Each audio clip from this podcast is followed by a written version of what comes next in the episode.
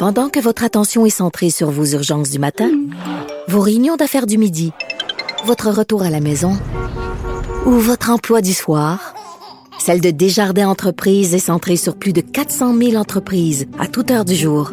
Grâce à notre connaissance des secteurs d'activité et à notre accompagnement spécialisé, nous aidons les entrepreneurs à relever chaque défi pour qu'ils puissent rester centrés sur ce qui compte, le développement de leur entreprise.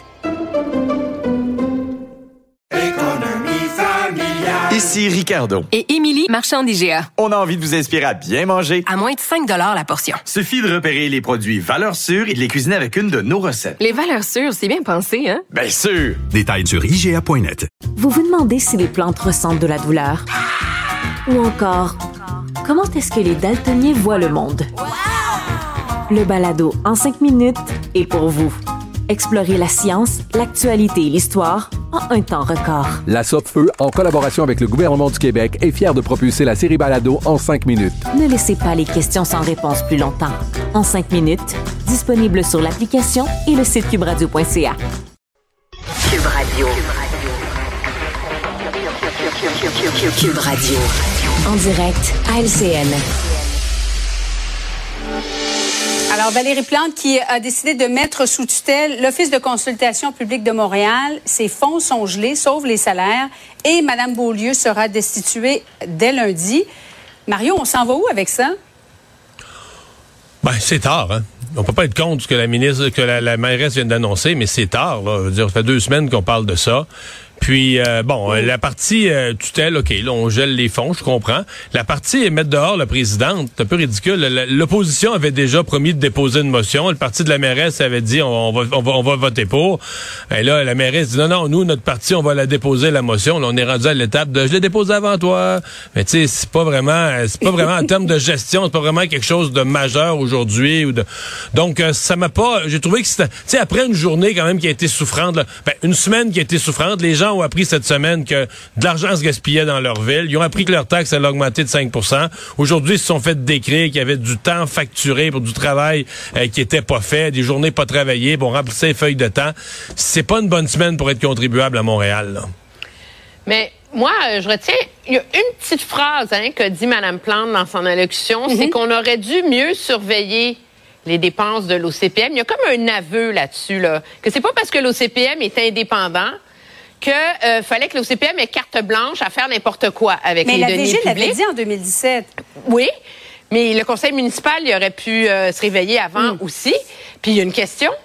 Est-ce que l'administration va avoir envie d'aller jeter un œil dans les dépenses et la gestion des autres sociétés paramunicipales?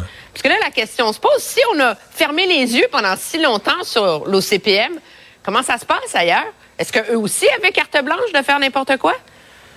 Antoine, cette culture de gaspillage, là, on a l'impression que ça durait depuis des années et des années. Si JE avait pas sorti l'histoire il y a exactement deux semaines, euh, ça aurait possiblement continué, non? Oui, puis euh, quand on pense à, ce que euh, à ce que Mme Isabelle Beaulieu a dit quand mm est allé la voir, il est, allé voir son, son, son, directeur général, dit Help, Guy, help.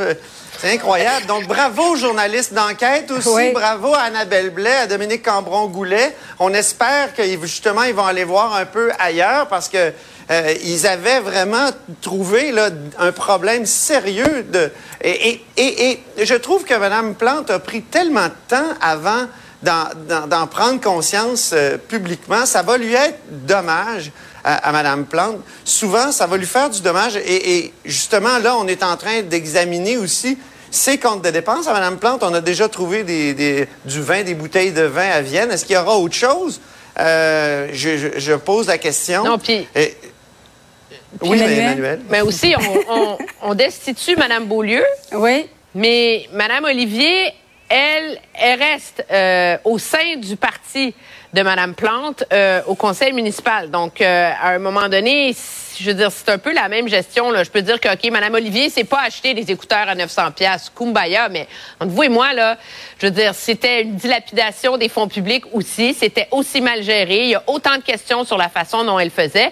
Est-ce que la chose à faire pour Mme Olivier, ça serait pas au moins de se retirer du caucus de Mme Plante le temps qu'il y ait mm. l'enquête de la vérificatrice générale? Une grosse opération là-dedans pour protéger une proche de, la, de mairesse. Palmarès euh, des écoles, le, le dossier complet va sortir en fin de semaine. Bon, je sais que vous êtes tous les trois parents. Euh, Est-ce que ça vous a déjà guidé, ce palmarès des écoles privées, publiques, le fait que les écoles soient chiffrées, Emmanuel?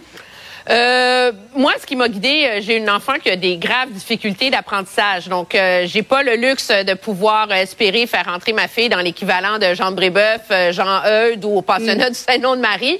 Ce que je pense qu'il faut retenir de ce palmarès, cependant, c'est qu'il y a de plus en plus d'écoles privées qui offrent des programmes très spécialisés pour les enfants qui ont des grandes difficultés d'apprentissage. Et pour ces enfants-là, ces programmes-là, ce sont des bouées de sauvetage qu'aucune école dans le secteur public n'est capable d'offrir. Donc, on a le débat sur les écoles privées. Il faut aussi tenir compte de cette nouvelle réalité qui commence à se dessiner dans le paysage scolaire. Antoine? Ben, C'est toujours bon, ce type de, de palmarès-là, je trouve. Ce qui, euh, qu'est-ce qu'il dit, Christian Dubé, déjà? Ce, qui s'évalue euh, s'améliore. Donc, euh, le gouvernement ne le fait pas. Donc, euh, là, nous, on le fait. C'est une très bonne chose. Mhm. Mario, en terminant? Oui. Puis ça doit quand même être lu parce qu'il y a des gens qui sont contre ces palmarès en disant on compare des pas comparables. Il faut se fier aux lecteurs. On peut pas des écoles privées qui font de la sélection peuvent pas être comparées avec des écoles Ouais. publiques. Il faut comparer des comparables. Mais entre écoles publiques tout à fait comparables, on voit quand même des écarts là, selon les façons de faire, les méthodes. Et ça, moi, je crois à cette comparaison là pour euh, l'émulation que les gens essaient de s'améliorer. Oui, il y a Voilà. quand même des écoles publiques qui sont chiffrées 10 sur 10. On va en discuter dans un instant avec euh, le directeur du Journal de, de Québec qui sera avec nous. Merci à vous trois. Au. Bonne fin de semaine. Une autre vision de l'actualité. Cube Radio. Et voilà, voilà, voilà. C'est ce qui met fin à cette euh, belle semaine. Merci de nous avoir suivis, d'avoir été euh, des nôtres. Euh, On se donne rendez-vous lundi, 15h30. Bye bye.